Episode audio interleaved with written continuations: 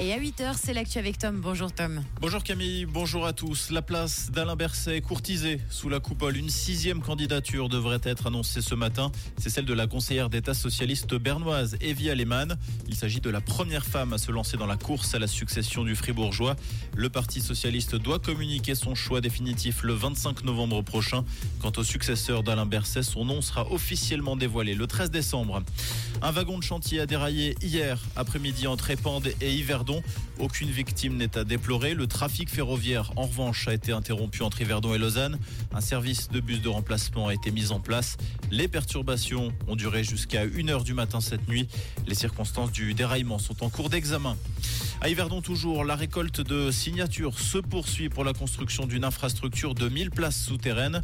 Pour l'heure, deux tiers des 3100 signatures ont été rassemblées.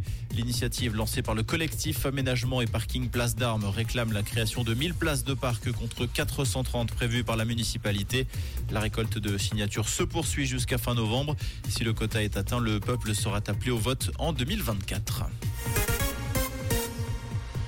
Une semaine après le début de la guerre entre Israël et le Hamas, le nombre de morts dans la bande de Gaza est passé à 2450. Côté israélien, plus de 1400 personnes ont été tuées et au moins 120 personnes ont été prises en otage. De nouvelles frappes ont été enregistrées cette nuit contre une position militaire au Liban. Dans la bande de Gaza, les évacuations de civils du nord vers le sud se poursuivent. Pour l'heure, un million de personnes ont été déplacées alors qu'Israël se prépare à une offensive terrestre imminente. Un nouvel accident de bus a fait 15 blessés Venise. Selon la police, ce bus électrique est sorti de la route dans un virage samedi soir et a percuté le pilier d'un immeuble d'habitation. Cet accident est survenu dix jours après le drame qui avait coûté la vie à 21 personnes. Les deux bus accidentés appartiendraient à la même entreprise. Les investigations sont en cours. Fin de l'aventure pour l'équipe de France de rugby en Coupe du Monde. Les Françaises sont inclinées hier soir en quart de finale face à l'Afrique du Sud 29 à 28. Les Bleus sont donc éliminés de leur Coupe du Monde. Les demi-finales opposeront le week-end prochain l'Argentine à la Nouvelle-Zélande et l'Angleterre à l'Afrique du Sud.